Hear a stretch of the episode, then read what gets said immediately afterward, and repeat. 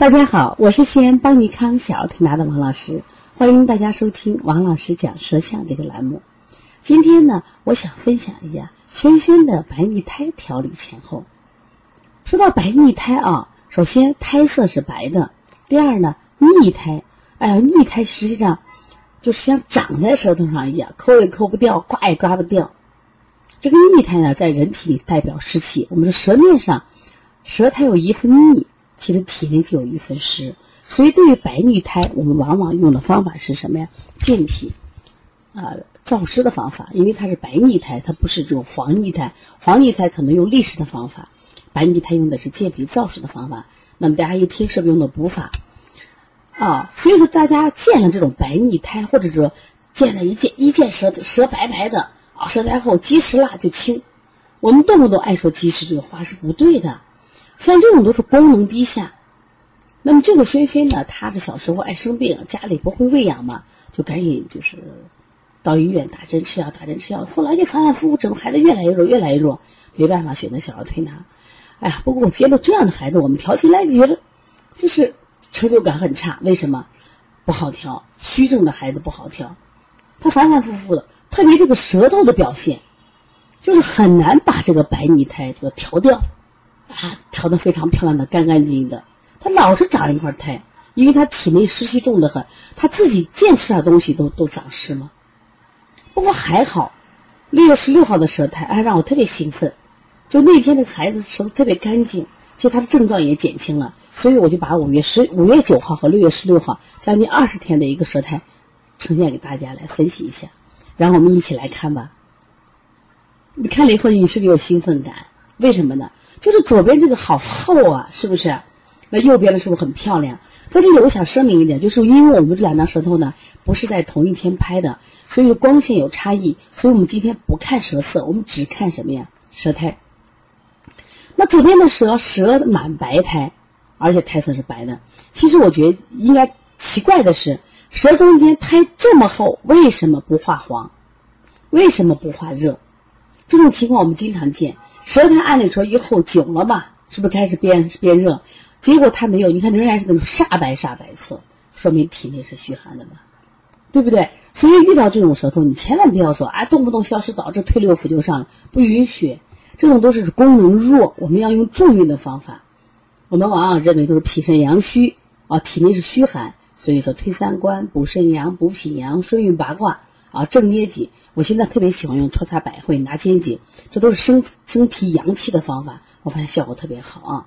你看拿肩颈就升提阳气，搓擦百会、镇或镇百会啊，都是升提阳气。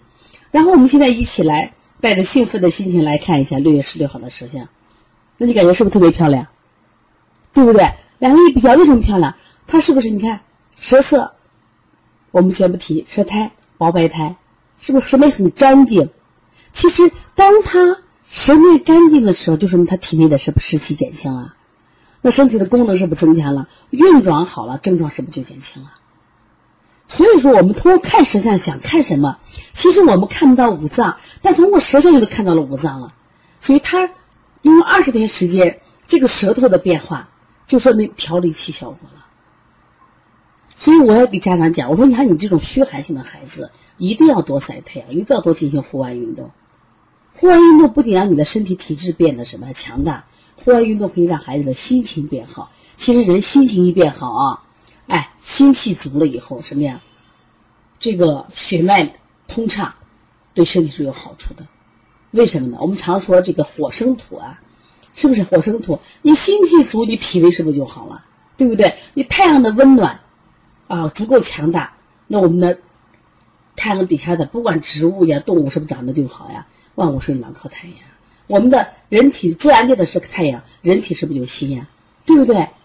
所以说呢，我希望大家呢在学习舌象的时候，就像王老师这样，就是我经常就对比，就是把这个孩子的舌象我就留下来，从第一天来到最后一天，他一直来我就一直留着，然后反复对比，反复看，就你每次就是这种对比以后，你就这种成就感。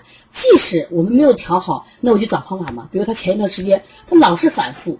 我就每次打开发现，我说为什么老老做不好呢？哪出问题了？你只要是从舌头上找到了，就他那个蛛丝马迹，你就有解决方法。所以说呢，舌诊是一个非常非常好的这种诊断方法，希望大家都好好学呢啊。那么另外呢，邦尼康在六月的二十六号、二十七号、二十八、二十九、三十三天，我们有这个呃关于这个鼻炎腺样体以及还有视力的调理，因为最近很多人在询问视力，因为调理视力啊，现在是呃儿童近视，因为人群特别多。所以掌握这门技术，第一个可以让你的这个啊客户量啊进店量增加。其实更重要的是，通过学习调理视力，让我们找到一种保护儿童的方法。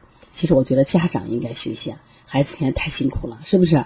因为他们用近视力太多了。如果想学习的话啊，那么可以加我们的微信号幺七七九幺四零三三零七，另外也可以拨打邦尼康公司的电话零二九。八八二五五九三六，那我个人的电话是幺三五七幺九幺六四八九，有什么问题可以咨询。